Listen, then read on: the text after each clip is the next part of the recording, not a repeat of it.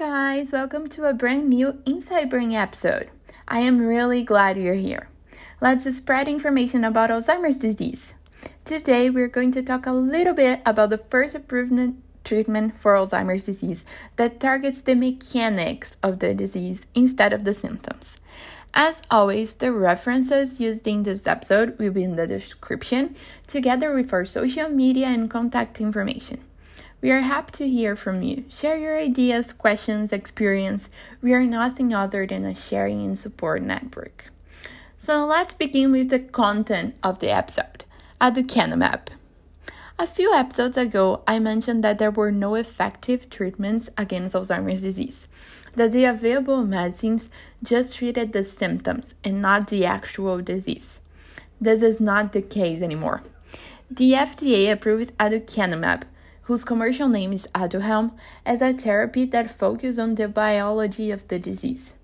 The drug was approved under the accelerated approval process that allows patients to receive the benefits of the therapy before the end of the trial period.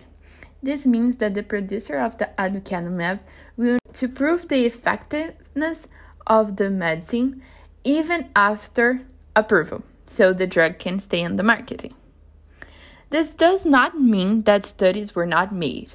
Aducanumab is being tested for more than 8 years now and was just approved because clinical benefits were showed. One of the hallmarks of Alzheimer's is the accumulation of amyloid beta. This newly approved med demonstrates that remo- removing amyloid from the brain is likely to reduce cognitive and functional loss in patients in the early phase of Alzheimer's. Do you remember how in the last episode we talked about the importance of an early diagnosis? Aducanumab is one more reason to add to our list of pros for looking for a diagnosis soon.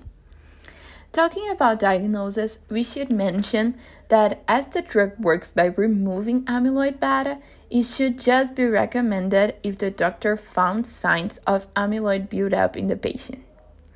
It is important to mention that Aduhelm is not a cure for the disease.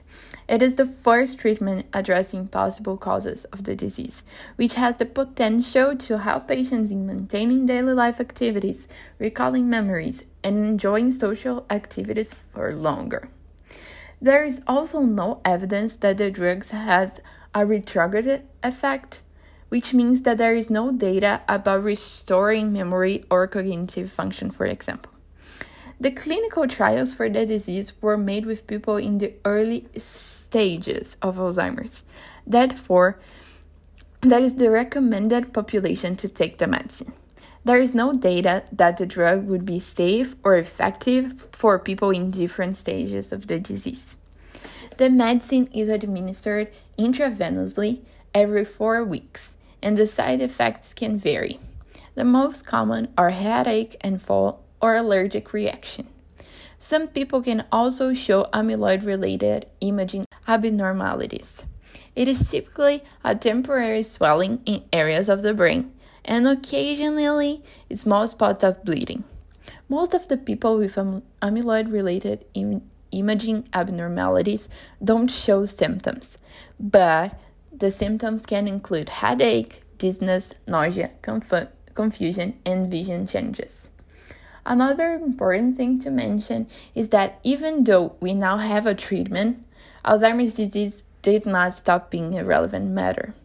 There are a lot of people suffering with the disease.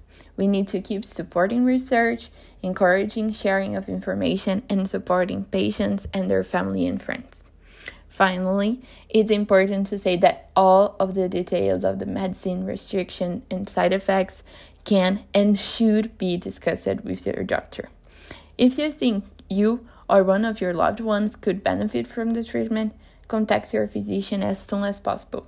And don't forget to share information about this new treatment with people you know. Information saves lives. Here we, we end our episode for today. I hope you liked to know more about this new treatment, and I hope even more that we can talk about other effective treatments soon. I will see you all in the next episode.